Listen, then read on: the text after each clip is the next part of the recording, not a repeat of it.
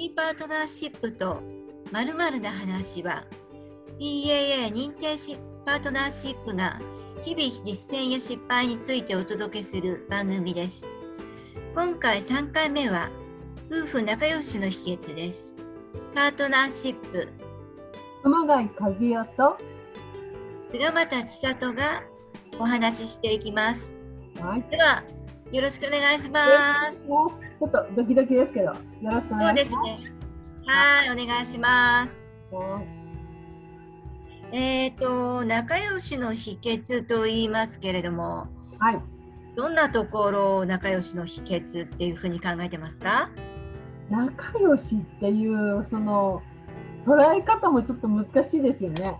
菅そうなんですよねどうですか？どんなこう仲良しっていうイメージで言うと、そうですね。捉え方がいろいろあるかと思うんですね。うん、で、あのー仲良しの秘訣というか、お互いにあのー信頼関係を結んでうん、いく過程ですね。うん、それから、あのーお互いを認め合って、うん、えっ、と、妥協点は妥協点を見つける。うから自分がちゃんと主張しなければならないところは主張する。うん、そういったところから、うん、日々一日一日って日常変わってきますよね。そうですよね。だって子供の話だったりとか、うん、大人のはの話だったりね、うんそれはお姑さんとかの話とかだったり、あ自分の両親の話だったり、うん私のママ友の話だったりとかしますよね。ねくまさんどうです？そうですよね。仲良しっていう、それをどう捉えるかっていうと、はい。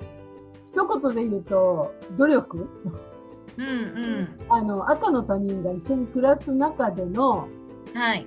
なんか努力っていうとちょっと重くなるけども、やっぱある意味、こう、すぐ赤の他人になれる状態なので、えええええ愛することだとか、えうんっとお互いの話をきちんと聞くことだとか、うんそういうことってやっぱり努力がいるのかなみたいな。それが、あの、しんどくなったらまたね、変わってくるかもしれないなと思うんですけども、うんうんそのあたりかな。仲良しの秘訣。うんそうですよね。なんか仲良しの秘訣ってあるかないかっていうと、なんかやっぱり2人のやっぱりプラスの時もあるし、マイナスの時もありますよね、人生。そうです。その中で、なんだろう、こう寄り添うこととか、相手を受け入れること、うん。そういった日々の生活の中で、うんそれがなんだろう、熊さんがおっしゃってるような努力だったりとか、うん。自分自身の妥協する点だったりとか、うん。そういうようなことを2人の間でこう気づいていくこと。長い未来に向かって気づいていくことじゃないかななんてうん。思うんですけど熊さんいかがですか？何気ないこう会話の中で温かさを感じるとか、うんうんうん僕よく思ったのは自分がこうプラスになった時は、はい。えー主人がそれを支えてくれてるのかなっていう視点を常に持ってたんですよ。ええええだからえ。逆に主人がもう上にバーッと上がってる時っていうのは私が支えてるんだなとかいう感じ。だからえはい。夫婦の天秤効果じゃないけど。ありますよね。そう天秤の上がったり下がったりでその均衡を保ちながらあのやっていくっていうのがある意味仲良しの秘訣なのかなって今今と千里さんと話をしてて、はいうん、なんとなくこう感じるとこなんですけどね。うんうんうんうんなんか一緒に落ち込まない？っていうところ？そうですよねね。なんか一緒になんかこう物事を考えてうん。なんかダメな時はなんかこうそうだなとかって言ってくれたり、そのそうだながすごく嬉しかったりとかたった一言なのよう。ね。あそうだねとか、うんあそうかとかっていうなんかこう一言が嬉しくてまたそれにる。うん。なんかね向かってこ一言でカチンとくる時もあるしね。うそうなの逆にね そこ一言いらないよとかね。うん、そう。うん、なんかこそれないともっと私あなたのことに感謝できるとか思う時もあるしう、うん。それを感じるってことはその逆のパターンもあるってことだかそうそうそうそうそらねう。ね。そこが面白いうんうですよね。ん。でもやっぱりそれを乗り越えていかないと、そうだそね。こでもうなんか私もうこの人ダメとかってうんうんうん決めつけたりとか、なんかこうそのことでなんかこうイライライライラしちゃって、なんか自分の気分転換が図れなかったりとかすると、うん、私はダメなような気がするのね。なんかう長長く続いていた秘訣ってなんかこうやっぱり自分自身がすごい楽しい趣味を持っていたりとかあ主人と離れる時間を持っていたりとかすると、うんうんなんか気分転換でまた久し久しぶりってこともないけど、うん 半日ぶりに会った旦那さんに あ、元気？みたいな。「元気?」みたいな。ね。うん、うんそれを言うと私は自分のどうしても守りたいものがあったりしたので、うんうんうんうん。それをあのお願い許してっていうことは言ったかもしれない。うんうん、だからあのフレンチのシェフをやってたんですけどやっぱりとてもマダムをしなきゃいけない、あの店を守らなきゃいけない時に、えうんお願いだからこれだけは私のあのやりたいことだから、うんお願いっていうことは言ったかもしれない。うんそれは受け入れてくれたからこそのまたその、うん。さっきの天秤じゃないけどバランスを取りながらやっていったっていうことはすごく感じますよね。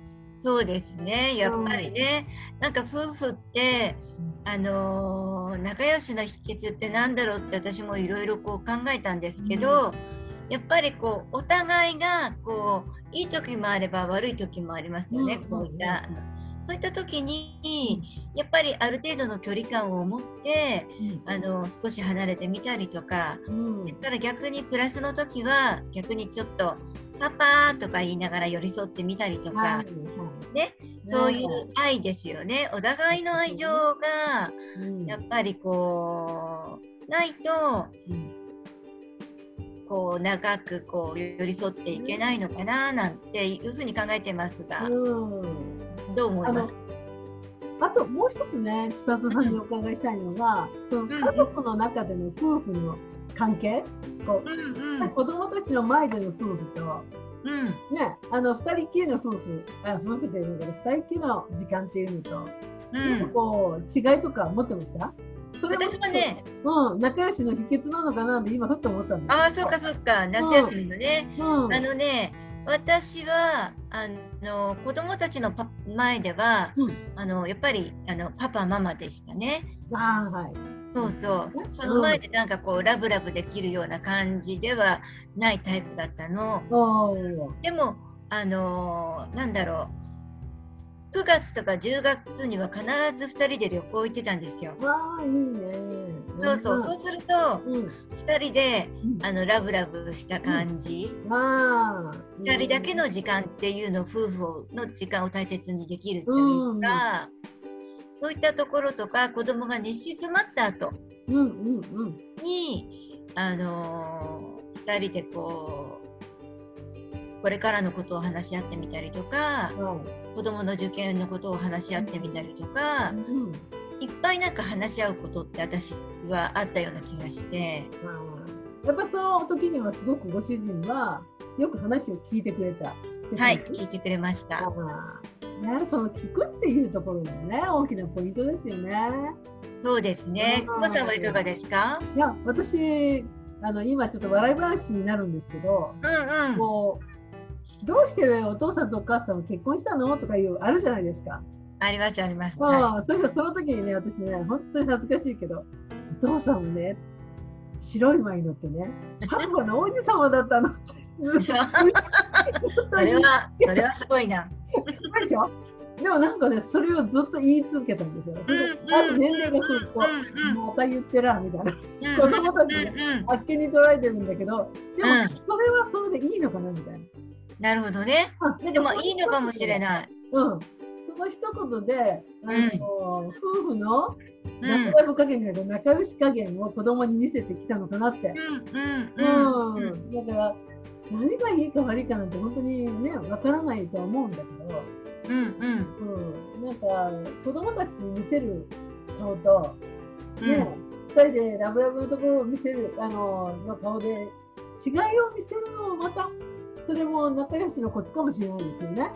そうです同じね。顔じゃないと。うんうんうん。違う顔をすることがまたちょっと新鮮だったりうんうんうん。ね、あるかもしれない。そうかもしれない。だから、なんだろう、くまさんみたいに子供たちの前で、なんかメルヘンチックなことを叫ぶことが、うん話すことができる夫婦は、うんなんかそれはそれで子供たちがすごい幸せな気分になれるだろうし、いバカかって言われたような顔してますけどね。ただ、やいやいやいや、ああだからまあそれはそれなのがね、今、あのーこの打ち合わせをしてる時にね、ふっと終わった後に夢の中で出てきださい。確かそんなこと言ってたな、みたいな。降りてきたんじゃない？めっちゃ恥ずかしいね。だって今、この年だとそれとちょっとおかしいんじゃないのって言われるけど、でもね30代、40代はは普通に言ってたんですよね。うん。こう言うわって。それをまあ、あのニヤッと笑って、うんう主ん人はもうバカ言ってるようじゃなくて、うえん。って笑ってたのがやっぱりちょっと、それはそれで子供たちに見せられた。そうよ。うん嬉しいもん。だから仲がいいのよって言わなくても、いうんい表現の仕方、うんうんね、なんで結婚したのとか、よくあのありますよね、子供の。あんまり結婚とかしてたらね、そんなことは全然聞けないけど、うん。まあ聞ける状態だったっていうこともまた一つの今、振り返りで思い出すことなんですよね。そうですね。うんなんかね、うちのパパはねはい、あのー私のことを一目惚れで続婚だったんですよ。えー、素敵。ななんかそんな話を子供たちの前で、うん。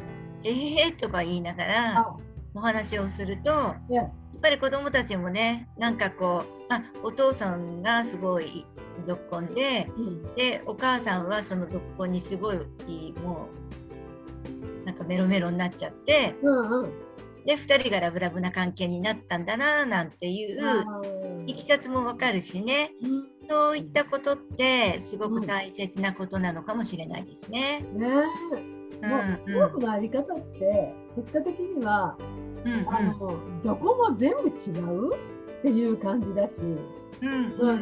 違っていいし、うん。だからそれなりのみんなのこう感じ方とかを大切にするっていうところで言うと、ね、みんなそう違ってですねそれでいいっていうところが、なんかしっくりきてると意外とうまくいくのかもしれないなと思いながら、その秘はい訣なんていうものじゃなくて、うんうん。うん、私もそう思います。うん。なんか今日のところはそこに落ち着くのかなっていう落としどころはそこなのかなっていう。感じがしますね。ね。ねもうあっという間にね、もう十何分経っちゃって、はいお時あ間にの千里さんがパート1っていうことにしましょうか。そうですねまた次回お話しいたしましょう。なんかこれシリーズものでシリーズもので、今度は、その一目惚れをされた千里さんがどういうふうに展開していったかとかね。そうですねまたこれからご交互期待だしね。白馬に乗ってきた旦那様が。どういうふうにクマさんにアプローチしクマさんが惚れていったかっていうと私ころも。いいですよね。はいじゃあでじゃあですね、うんえっと次回8月の15日はい。渡辺飛鳥さん星田美沙さん末竹哲也さんの現役パパさんとママさんによる子育てとパートナーシップについてのお話をしていただきます。えっ、とどんなお話が出てくるか楽しみですよね。ね、みんなこう元気なパパママですので、そうですまね。た違ったこう切り口から話が盛り上がるんじゃないかなと思いますね。はい。で、公式パートナーシップとまるな話は、月の1日と、それから15日にお送りいたします。では、よろしくお願いいたします。はい。今日は、熊谷和代と、菅又千里がお送りいたしました。はい。